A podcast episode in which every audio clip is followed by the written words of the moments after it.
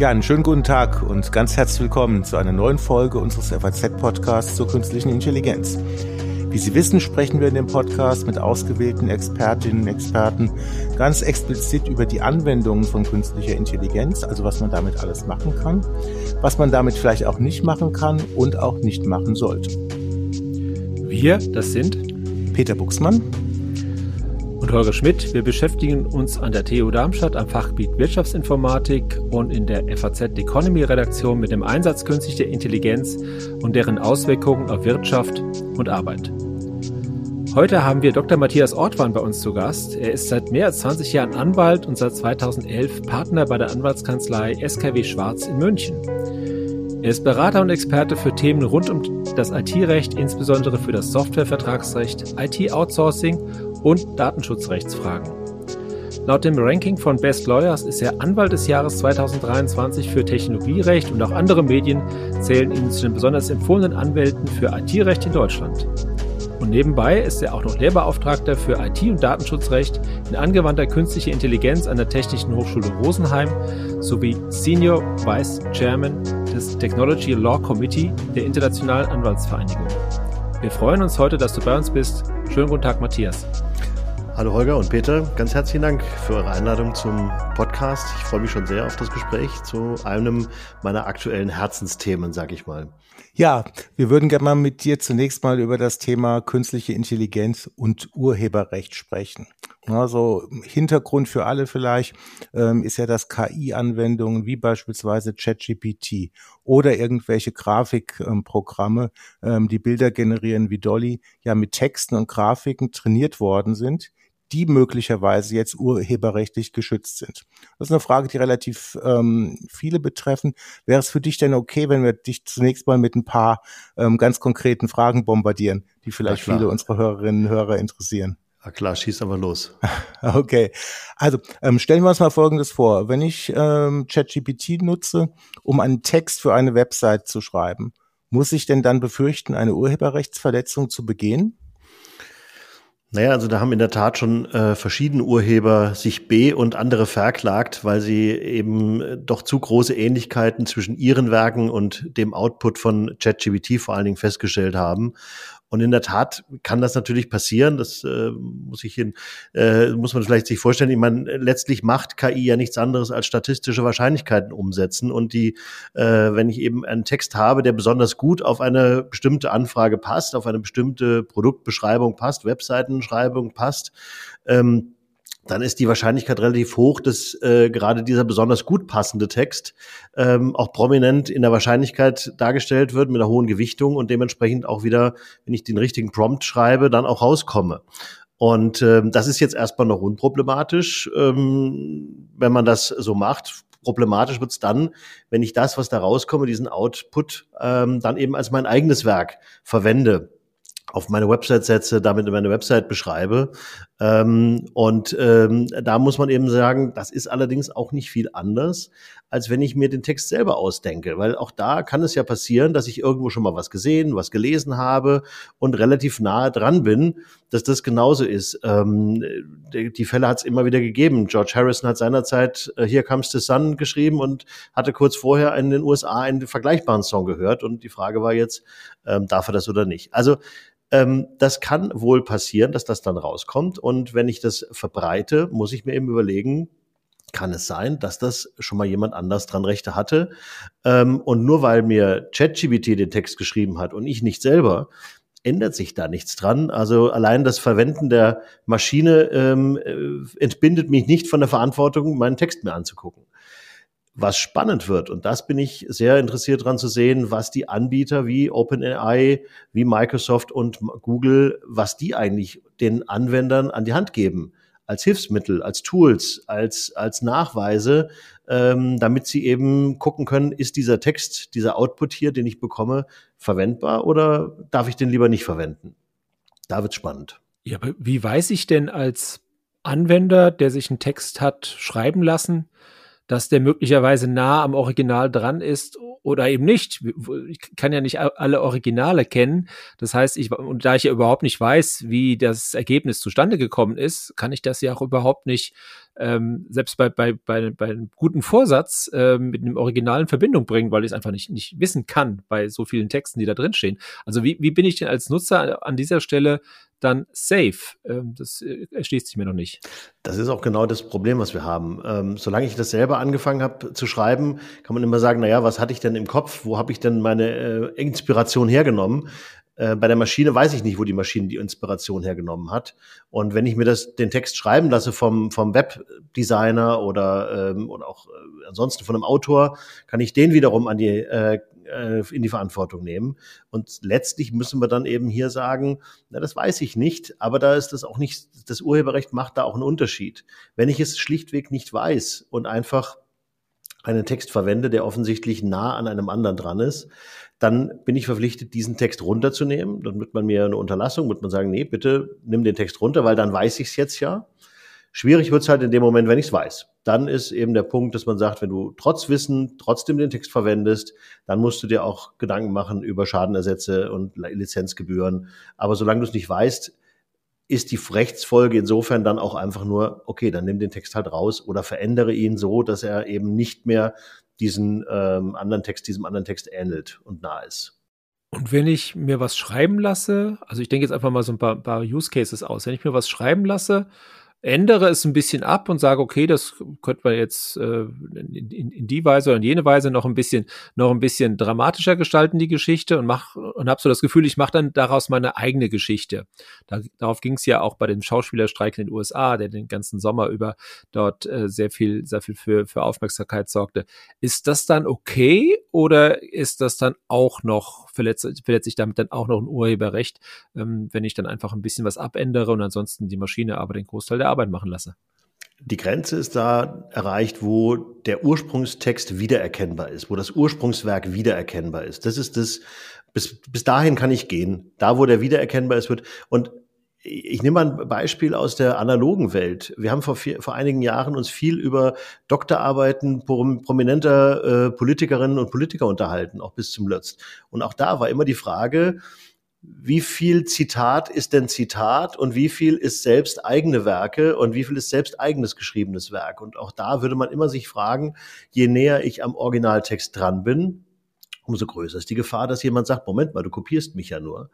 Ähm, und je weiter ich davon weg bin, je weniger vom Ursprungstext noch erkennbar ist, ähm, umso mehr eigene Kreativität steckt drin. Und das ist ja das, was das Urheberrecht letztlich ähm, motivieren will. Es geht darum, Kreativität zu fördern, menschliche Kreativität. Ich möchte gerne, dass Kreativität reinkommt. Ähm, insofern glaube ich, dass das äh, ist das ist das Kriterium da eben dieses, wo kenne ich mich wieder, wo finde ich mich wieder. Ich möchte noch einen Punkt sagen wie zum Thema Training, weil das immer wieder das Thema war, auch gerade in diesem Schauspielerthema. Äh, er hat es gerade erwähnt. Ähm, darf man denn darf denn eigentlich fürs Training ähm, jeder Text verwendet werden? Ähm, kann man denn eigentlich überhaupt ja, ist das, gibt es da keine Grenze? Und da gibt es eben sehr wohl eine Grenze. Also zum einen gibt es eine Möglichkeit, da sind wir sehr froh, dass wir seit einigen wenigen Jahren jetzt im Urheberrecht eine Vorschrift drin haben, eine Regelung auch in ganz Europa, die ein Data Mining erlaubt. Das heißt, ich darf eben öffentlich verfügbare Texte durchsuchen nach ähm, Mustern, nach Korrelationen und darf das dann auch verwenden, sofern ich das nach dem Training dann wieder, dann wieder äh, lösche und nicht, nicht behalte.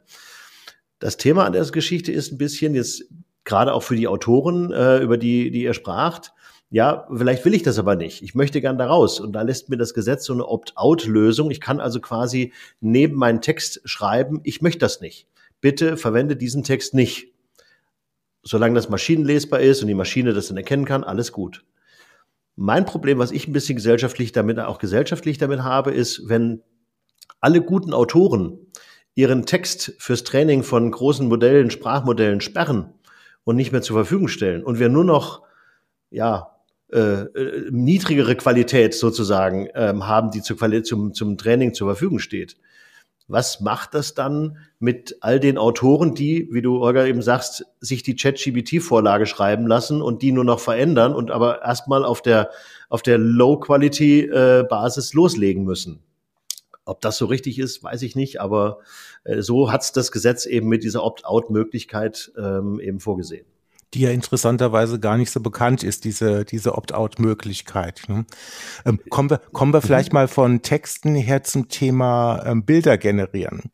Also wenn ich ähm, von ähm, Dolly oder Midjourney oder den ganzen KI-Tools, die es gibt, mir Bilder generieren lasse, ist das vom Grundprinzip das gleiche ähm, wie bei Texten oder gibt es da Unterschiede? Nee, da macht das Urheberrecht, oder jedenfalls das Urheberrecht erstmal keinen Unterschied. Ähm, auch da finde ich, ist es vielleicht manchmal einfacher ähm, zu erkennen, ob das eine Kopie ist oder nicht. Ähm, also das Beispiel ist Getty Image, was da immer wieder verwendet wird. Es gibt ein sehr prominentes Bild von Getty Images, ähm, ein Sportbild äh, aus der Premier League, ein, ein, ein, ein Foto. Und da ist das, das Logo von Getty Image drauf. Und Dolly hat dann, ein, wenn man das entsprechend füttert, ein Bild generiert, was diesem Originalbild sehr, sehr nahe kommt. Und selbst das Logo, dieses Getty Image Logo, das Wasserzeichen, ist zumindest in einer etwas verschwommenen Weise wiederzuerkennen. Und da denke ich mir also, als, als Verwender, als Anwender ist es im Bild manchmal einfacher, dieses Wiedererkennbarkeitskriterium, Holger, wo wir drüber sprachen, wo ich eben gerade sagte, das, das wirklich zu sehen als im Text, wo man vielleicht sagen kann, na ja, das kann man ja so und so ausdrücken und das ist doch weit genug weg. Also Prinzip ist das gleiche. Es ist vielleicht die Erkennbarkeit ist beim Bild höher als beim, beim Text. Wie läuft denn das eigentlich, wenn ich daraus jetzt ein Geschäft mache? Also viele, es gibt im Moment ganz viele neue quasi Geschäftsmodelle, die sich darauf spezialisieren, dass sie ähm, Bilder oder Texte mit generativer KI zum Bruchteil der Kosten äh, produzieren und dann verkaufen. Also im Marketing ist das ja, ist das ja im Moment schon sehr weit äh, gediehen. Ist das ein Geschäftsmodell, von dem du sagst, es steht auf tönernen Füßen, weil man gar nicht weiß, ob man das äh, hätte erzeugen und verkaufen dürfen? Oder ist das okay? Weil das, da tut sich ja im Moment sehr, sehr viel. Die ganze Industrie bildet sich heraus. Ist das auf Sand gebaut, deiner Meinung nach? Ich halte es in der Tat für, für ein Problem. Also zum einen, da können wir aber nochmal gesondert drüber sprechen, ist die Frage, ob das, was da verkauft wird, überhaupt verkaufsfähig ist. Was ist das überhaupt? Ist das überhaupt schutzfähig? Kann ich da überhaupt Rechte verkaufen?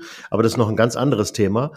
Das, wo wir jetzt gerade schon darüber sprachen, ist tatsächlich, wie sehr kann ich denn als Verkäufer, der eine Gewährleistung geben muss, dass das, was ich verkaufe, frei von Rechten Dritter ist, tatsächlich garantieren, dass da nicht was drinsteckt. Und ich bin, gehe mal weg von den reinen Texten für Web Webseiten oder sowas, gehen wir mal in die Softwareprogrammierung. Ja, es ist ja nicht, nicht, nicht selten, dass Leute sich eben gerade Coding per KI machen lassen. Und ähm, ich kenne viele Einkäufer, Software-Einkäufer, die eben sagen, wir haben ein Riesenproblem, weil wir uns nicht mehr verlassen können, dass der, der uns das verkauft, der per, per se haftet er natürlich und hat eine Gewährleistung, dass da keine Rechte Dritter verletzt werden, aber eigentlich kann der das gar nicht, der Anbieter, weil er ja gar nicht weiß, mit welchen Ursprungscodes äh, und mit welchen Ursprungstexten dieses Modell trainiert worden ist, mit dem er dann das mir verkaufte äh, Codestück wiederum generiert hat. Da wird es sicherlich ähm, ein großes Thema sein, ähm, wiederum von den, von den Anbietern der Modelle, dass sie eben nachlegen, nachweisen, dass ihre Modelle sauber trainiert sind, dass sie erklärbar sind, dass man weiß, wo kommt das her. Denn wenn ich jetzt etwas verkaufen will, und weiß gar nicht so ganz genau, ob das, was ich da verkaufe, sauber hergestellt, sauber trainiert, ähm, wo kommt es eigentlich her?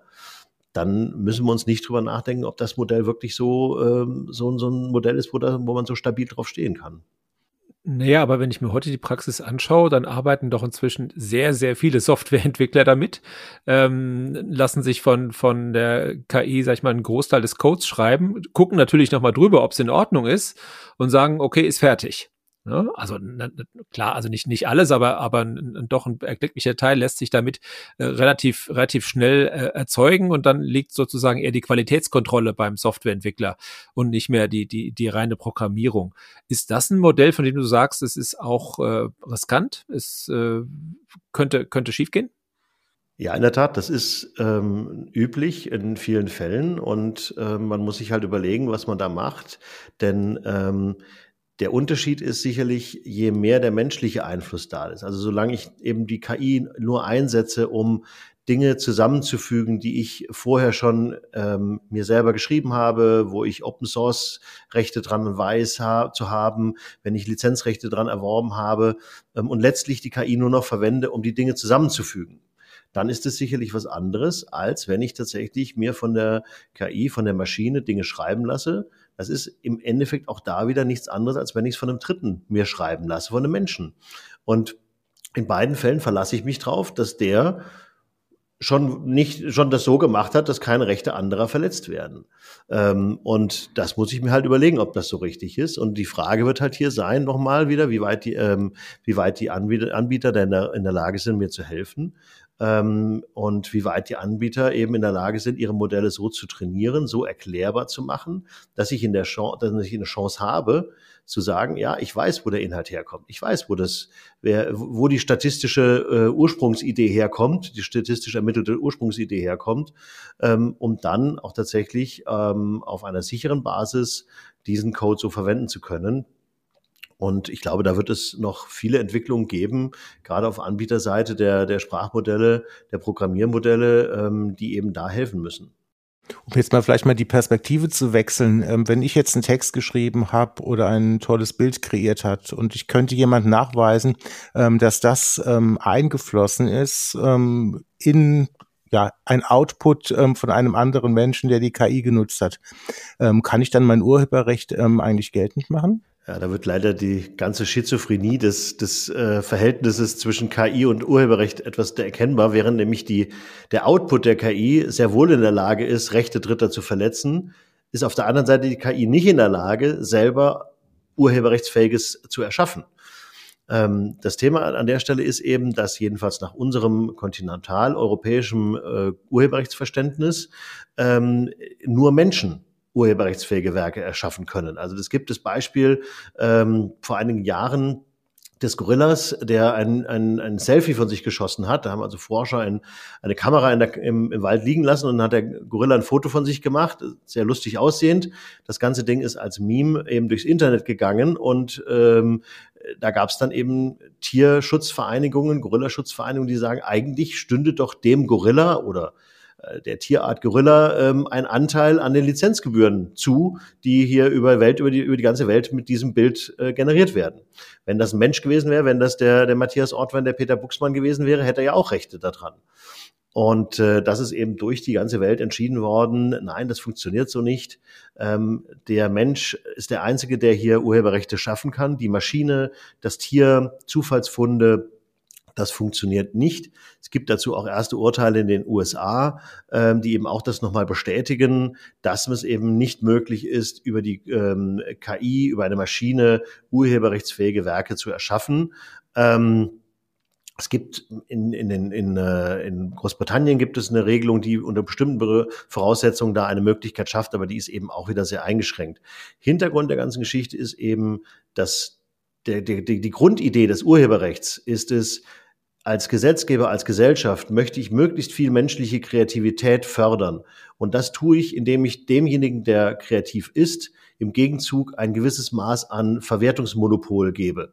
Ich gebe ihm das Monopol, mit dem Kreativinhalt, den er geschaffen hat, durch Verwertung Geld zu verdienen oder darauf zu verzichten, Geld zu verdienen. Und äh, diesen Deal, der funktioniert eben nicht, wenn, wenn letztlich nicht der Mensch, sondern die Maschine kreativ geworden ist. Aber ist Wie das wir dann damit umgehen, wenn der Mensch ganz viel, ganz, ganz furchtbar viel kreativ werden kann, weil er nämlich nicht mehr selber schreiben muss, sondern die Maschine in viel größerer Menge kreativ werden lässt, und ob das dann nicht auch wieder was ein, Thema ist, wo man, wo die, wo die Gesetzgeber, die Gesellschaft umgehen muss, das weiß ich nicht. Aber ist es nicht ein Stück weit et, et, etwas anderes? Also wenn ein Gericht ähm, feststellt, dass ein Gorilla jetzt kein Urheberrecht an seinem, an, an seinem Selfie besitzt, das ist doch ein Stück weit ein bisschen was anderes, als da, wenn wir eine KI benutzen, die wiederum äh, mit Trainingsdaten gefüttert worden ist, äh, sind, die Menschen erstellt sind da die Analogie ist so auf den ersten Blick ähm, irgendwie atemberaubend, auf den zweiten Blick bin ich mir nicht mehr so sicher. Also zum einen in der Tat, wie gesagt, das, das reine Verwenden äh, des Trainingsinhalts, wie gesagt, da haben wir dieses Data Mining Recht aus dem Urheberrecht, was uns da die Möglichkeit gibt, solange der äh, Ursprungsautor nicht von seinem Opt-out-Recht Gebrauch gemacht hat, das ist erstmal so. Das ist erstmal der eine Punkt. Deshalb, da bin ich insofern ähm, auf der sicheren Seite, weil das Gesetz eben seit, ich glaube, 2021 gibt es das, ähm, eben diese Regelung ganz deutlich trifft. Das andere ist, ähm, dass du ja eigentlich, wenn man es sich anschaut, du, du erschaffst ja nicht wirklich durch deinen Prompt das, den Output. Dein Prompt kreiert ja lediglich die Aufforderung, was ist das wahrscheinlichste Ergebnis auf diesen Prompt. Und äh, letztlich wird dieser neue, dieser Inhalt eben nicht durch, aufgrund von menschlicher Kreativität erschaffen, sondern lediglich als statistische Wahrscheinlichkeit dargestellt. Wenn du eben sagst, äh, auch ein blindes Huhn findet mal ein, dann ist die wahrscheinlichste Antwort für das nächste Wort Korn. Es kann auch Auto heißen, aber die ist wahrscheinlich ist weniger wahrscheinlich als Korn. Und letztlich ist das das, was du mit, dem, mit deinem Prompt auslöst und eben nicht einen neuen kreativen Inhalt erschaffen. So jedenfalls im Moment noch die Situation. Das mag sich mal ändern. Ich bin auch sehr gespannt, ob die Prompts irgendwann so kreativ werden, dass sie tatsächlich einen eigenen Urheberrechtsschutz beanspruchen können. Stand heute ist das jedenfalls noch nicht der Fall, auch wenn äh, im Internet immer wieder Anbieter rumgeistern, die etwas anderes nahelegen. Nun ist die Lage ja, sag mal, komplex. Das haben wir ja gelernt in diesem Podcast. Deshalb gehen Anbieter wie OpenAI hin und versuchen so eine Art Copyright Shield ähm, zu etablieren. Das heißt, sie bieten ihren Enterprise-Kunden und Entwicklern an, sie bei Urheberrechtsklagen vor Gericht zu verteidigen und die Kosten zu übernehmen, die aus den Ansprüchen entstehen. Ähm, also so eine Art Versicherung, so würde ich das mal sagen. Wir, wir haften für, für, für Schäden, die auf dich zukommen, damit man äh, trotzdem damit, damit arbeitet und sich nicht von rechtlichen Bedenken abhalten lässt. Kann ich mich als Enterprise-Kunde also einfach zurücklehnen und sagen, ich benutze den Service ohne Bedenken und äh, alles ist gut? Äh, ist das sozusagen die, die, die äh, Komplettversicherung für mich, das trotzdem zu nutzen, weil dann der Anbieter zahlt? Im Zweifelsfall? Also OpenAI ist ja nicht der Einzige, der das macht. Ähm, Microsoft hat das ja für Copilot auch äh, verkündet. Google hat es für seine Produkte interessanterweise für alles außer BART, ähm, ist ausdrücklich ausgenommen, verkündet.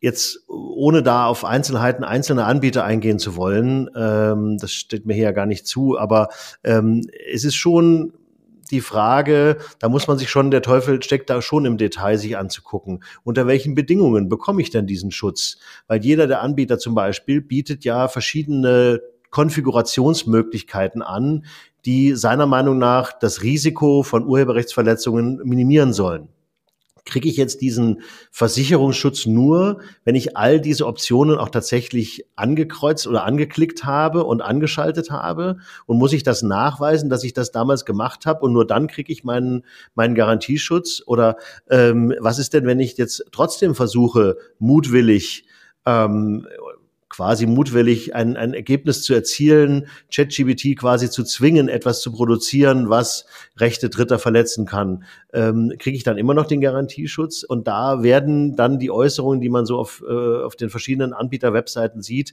auch wieder etwas äh, diffuser.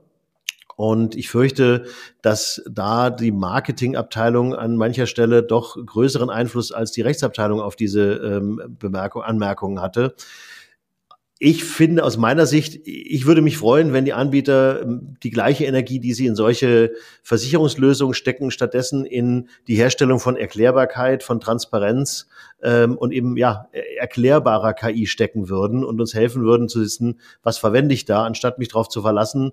Ähm, naja, es wird irgendwann Rechte Dritter verletzen, aber dann bin ich ja hoffentlich gecovert durch die Versicherung. Würde ich mich ungern darauf verlassen. Kommen wir vielleicht nochmal ähm, zum Thema Training mit Daten. Ähm, wie ist denn das eigentlich mit dem Thema Datenschutz? Also nehmen wir vielleicht mal ein Beispiel, dass eine KI mit personenbezogenen Daten trainiert wird. Also etwa ähm, eine KI wird mit verschiedenen Lebensläufen trainiert und soll für die Bewertung ähm, beziehungsweise Auswahl von Bewerberinnen und Bewerbern eingesetzt werden. Wie sieht denn das da aus, die mhm. Rechtslage? Ja, das ist insofern ähm, am Anfang immer etwas schwierig gewesen, sich darüber Gedanken zu machen, weil man sich gesagt hat, eigentlich äh, speichert diese KI ja gar nichts. Also das, das, was man so klassischerweise an Datenverarbeitung hätte, naja, da werden halt Daten genommen und dann werden die in diesem Sprachmodell gespeichert. Das passiert ja hier überhaupt nicht. Insofern könnte man sich überlegen, ist das überhaupt datenschutzrechtlich relevant? Ähm, Im Ergebnis wird man aber wohl schon sagen, es ist eben doch trotz allem erstmal eine Verarbeitung. Ähm, ich verarbeite ja die personenbezogenen Daten, um das Modell, die Gewichte zu trainieren, die Gewichte zu, ähm, anzupassen. Und insofern ähm, bleibt uns nichts anderes übrig, als äh, im Rahmen der Verarbeitung uns eben Gedanken zu machen, haben wir eine Rechtsgrundlage dafür, wie zum Beispiel eine gesetzliche Verpflichtung. Es gibt jetzt keine gesetzliche Verpflichtung, eine AI einzusetzen, aber ein berechtigtes Interesse vielleicht. Und da muss man dann wieder auch, das, das sind dann die normalen Anforderungen, die wir auch sonst im Datenschutz sehen, insbesondere wenn es zum Beispiel an sensible Daten geht, wie Biometrie oder Gesundheitsdaten. Ähm, da wird halt, da wird die Rechtsgrundlage etwas schwieriger, weil so ein berechtigtes Interesse da nicht funktioniert. Wir haben das gesehen bei KI-Anwendungen, die mit Sprache arbeiten, mit Spracherkennung, mit Gesichtserkennung arbeiten, da wird die Rechtsgrundlage schon äh, schwierig noch zu finden. Ähm, zweiter Punkt, den wir haben, wir haben im Datenschutz eine klare Zweckbindungsvorgabe.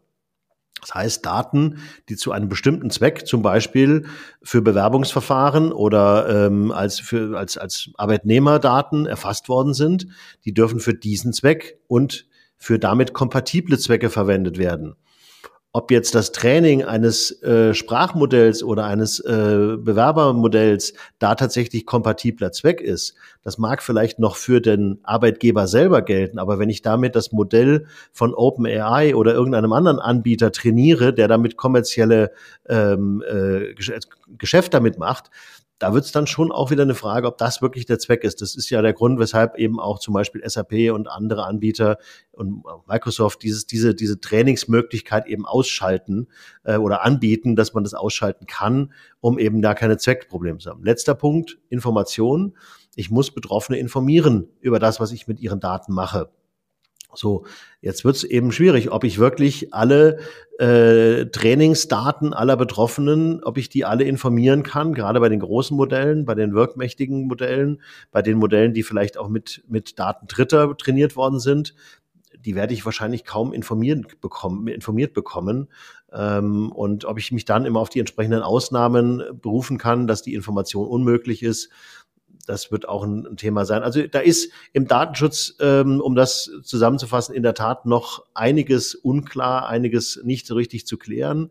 Ähm, spannend finde ich an der Stelle vielleicht so ähm, Ideen, die gerade auch SAP zum Beispiel mit der, wissen wir, mit der, mit der Datenschutzaufsicht äh, gemacht hat. Wer ist eigentlich verantwortlich für den Datenschutz an der Stelle? Und äh, da gibt es letztlich Bewegungen, die zu sagen, naja, solange jemand eine, kein KI-Modell verwendet, um ähm, im, im eigenen Unternehmen damit Ergebnisse, Outputs zu generieren, also zum Beispiel Bewerber, Bewerbungen zu sichten, ähm, ist er selber verantwortlich für das, was er da macht. Ähm, und nur wenn die, Masch wenn, wenn die KI auch eine Trainingsfunktion für den, für den Algorithmus hat, also tatsächlich eine weitergehende Trainingsfunktion hat, dann so macht es zumindest SAP wohl im Moment, äh, sagt dann SAP, ab dem Moment übernehmen wir die Verantwortung für diese Datenverarbeitung, für dieses Training unseres Modells, das ja außerhalb des, des Unternehmens stattfindet, die die KI anwendet. Ähm, das scheint wohl so mit der Aufsicht auch abgestimmt zu sein. Ähm, Details ähm, liegen mir da auch nicht vor, aber das ähm, klingt wie ein Weg, über den man da nachdenken kann. Ja, und was, was ja vielleicht auch noch zeigt, dass es auch ein wirkliches Datenschutzthema ist, dass es immer wieder ähm, vor allen Dingen Forschern gelingt, nachzuweisen, dass Teile der Trainingsdaten dann doch irgendwie in den neuronalen Netzen verbleiben. Also ähm, es war ja vor kurzem, dass rein zufällig natürlich Google gezeigt hat, ähm, dass sie durch ähm, geschicktes Prompting ähm, aus ChatGPT zum Teil die Trainingsdaten, die verwendet worden sind, rekonstruieren konnten. Ja, du, du hast halt diesen Memorizing-Effekt, den, den, den wird man nicht ganz wegkriegen. Und auch da wird es wieder, die Frage wird natürlich wiederum sein, ähm, ist es eigentlich nur eine Reproduktion einer sehr wahrscheinlichen persönlichen Information? Weil der Peter Buxmann dort geboren ist, dort lebt, ist es sehr wahrscheinlich, dass er, ähm, weiß ich nicht, irgendwie eine zu ihm bezogene Information auf ihn passt. Ähm, oder ist es tatsächlich die Information, die seinerzeit eingegeben worden ist, ja, der wohnt dort, lebt dort, ist dort geboren. Ähm, das, äh, da bin ich dann wieder gespannt als Jurist, wie ihr Informatiker uns das erklären werdet. Ich würde ganz gerne über das KI-Thema reden, das die europäische, zumindest die europäische KI-Welt in den vergangenen Wochen äh, in Atem gehalten hat, nämlich der EU AI Act. Der ist ja sozusagen in Brüssel ähm, auf den Weg gebracht worden. Jetzt muss es noch in nationales Recht ähm, ähm, übertragen werden. Äh, Emmanuel Macron, der französische Staatspräsident, hat schon gesagt, äh, es wird wieder viel zu viel reguliert und der werde, werde das, äh, findet das nicht gut, was da äh, entschieden wurde. Wie ist denn deine Sicht auf die zentralen Punkte? Ähm, wie siehst du denn die Auswirkungen auf den KI-Markt? Das ist ja hoch umstritten, was da äh, entschieden wurde. Man hat so ein bisschen das Gefühl, nur am Ende haben sich nur zwei gefreut, die Politiker und die Juristen. Wir freuen uns immer, wenn neue Gesetze gemacht werden. Und äh, wenn du mal schaust, wie viele Juristen in Parlamenten sitzen, ähm, kann man sich auch überlegen, wo das herkommt. Ähm, in der Tat ist es ein schwierig. Also vorab ein, ein, eine kleine äh, Klarstellung muss ich machen. Ähm, also der KI-Act wird ein, eine Verordnung sein, so wie die Datenschutzgrundverordnung auch. Das heißt, es wird, wenn das Ding kommt, dann wird es direkt so, wie es ist, in allen Mitgliedstaaten Geltung haben. Das muss also gar nicht erst umgesetzt werden. Da kann Herr Macron äh, und, und wer auch immer sagen, ja, das finde ich nicht gut, aber dann muss es nicht, dann darf er halt nicht zustimmen lassen. Ähm, also das wird dann wahrscheinlich so sein, dass wir irgendwann in 2024 mal einen verabschiedeten Text sehen werden, der dann irgendwann in Kraft tritt und dann weitere zwei Jahre äh, Umsetzungsfrist wahrscheinlich haben wird, bevor er dann gilt. Auch da gibt es verschiedene Fristen, die da regen. Und das zeigt auch schon genau das Problem. Genau wissen wir es nicht. Was wir wissen, und das kann ich gut verstehen, dass man versucht hat, diese neue Technologie, wo man gar nicht so genau weiß, was da für Risiken dranhängen, irgendwie in den Griff zu kriegen. Und das war auch, glaube ich, die Idee, die ursprünglich mal, als der KI-Act ähm, entworfen wurde, dahinter stand, die Risiken erkennen, risikobasierten Ansatz. Da, wo Anwendungen im Risikobereich stattfinden, da wollen wir für Transparenz, für Erklärbarkeit sorgen, da wollen wir den berühmten KI-Bias ausschließen. Ähm, das kann ich alles gut verstehen. Ähm, Problem tauchte dann auf vor einem Jahr, das Ding war schon fertig, plötzlich kam die Idee auf, ups, da gibt's ja diese Basismodelle, die Foundation Models und die Sprache und die großen Large Language Models, ähm, von denen hat man vorher gar nicht so gar nicht drüber nachgedacht, was mit denen eigentlich ist, weil man die eben nicht nur in Risikobereichen, sondern überall einsetzen kann. Ich kann ChatGPT einsetzen im Kernkraftwerk, um mir eine Anleitung fürs Kernkraftwerk schreiben zu lassen, oder eben ähm, in der Currywurstbude, um mir äh, die, die, die Speisekarte schreiben zu lassen. So, und man hat sich dann letztlich auch hier für einen ähnlich risikobasierten Ansatz entschieden, wo man sagt, da wo ein, ein Modell mit großer Wirkkraft, das scheint wohl der Begriff zu sein, der da äh, rumwandert, äh, ausgestattet ist wie ChatGPT, wie ähm, Gemini von Google, äh, wie Copilot, da wo eben viele Menschen, wo viel Auswirkung, viel Risiko hintersteckt. Da gibt's auch hohe Anforderungen an Transparenz, Erklärbarkeit, Cybersecurity, ähm, an eben sogar an, an auch an ESG, an Nachhaltigkeit, ähm, all diese Anforderungen, wohingegen die kleineren Modelle das eben nicht erfüllen müssen. Das Problem, was wir eben haben, ist, ähm, wir wissen eigentlich im Moment gar nicht so ganz genau, was da drin stecken wird. Wir wissen, es gibt irgendeinen nach übernächteten Diskussionen zustande gebrachten politischen Kompromiss. Die Details der echten Regelung kennen wir alle noch nicht. Und deshalb bin ich da auch ein bisschen vorsichtig und würde mich da auch etwas zurückhalten, allzu sehr ähm, zu spekulieren, solange wir nicht wirklich mal einen Text vorliegen haben. Und ähm, ich bin dann immer beeindruckt für, bei vielen Meldungen, die man so auf Social Media oder in Zeitungen liest, was dann jetzt alles kommen wird. Und ich frage mich immer, wo die das alle herhaben, weil die Politiker, die es verabschiedet haben, wissen noch nicht, was da drin steht. Und ähm, insofern ähm, muss man da ein bisschen vorsichtig sein mit dem, was man liest. Ähm, ich finde es insofern spannend, weil wir sehen müssen, ob wir es schaffen als Europäer, nicht wieder nur die Risiken einer neuen Technologie besonders ausführlich und gut zu regulieren, sondern vielleicht auch mal uns Gedanken über die Förderung der Chancen dieser Technologie zu machen und die ebenso in solche Gesetze einzubauen. Und ob uns das diesmal gelingen wird, ähm, ja, da bleibt abzuwarten, was wir an, De an Detailregeln noch bekommen. Ja, genau. Wart, warten wir mal ab. Vielleicht abschließend nochmal ein Blick in die Zukunft, also künstliche Intelligenz, insbesondere Sprachmodelle. Das wird ja alles immer, immer besser. Und wie ist denn das eigentlich juristisch? Darf eigentlich eine KI aus rechtlicher Perspektive wesentliche Entscheidungen treffen, die für unsere Gesellschaft wichtig sind? Also, dass beispielsweise nicht mehr die Schufa darüber entscheidet, ähm, sondern ChatGPT, ob jemand einen Kreditantrag bekommt, eine KI entscheidet, ob jemand eine Wohnung bekommt, ähm, welche Bewerberin oder Bewerber eingestellt wird. Was ist denn hier eigentlich wie erlaubt? Naja, da haben wir zum einen hat äh, gerade die Schufa ähm, erklärt bekommen oder auch vor allen Dingen die Schufa-Kunden erklärt bekommen vom Europäischen Gerichtshof vor einigen Tagen, ähm, dass es eben nicht möglich ist, sich allein nur auf äh, Scorings, auf ermittelte, automatisch ermittelte Scorings zu verlassen, sondern es braucht eben immer noch auch eine Entscheidung. Und das ist eben genau das, was die Datenschutzgrundverordnung hier immer vorschieben wird. Ein Riegel in Form, ähm, also der, der Artikel 22 ist das, das schreibt eben vor, ähm, es muss immer eine menschliche Entscheidung übrig sein, möglich sein. Das heißt, ähm, es kann eben nicht der, die Stellenvergabe, die Wohnungsvergabe, die Kreditvergabe rein automatisiert erfolgen.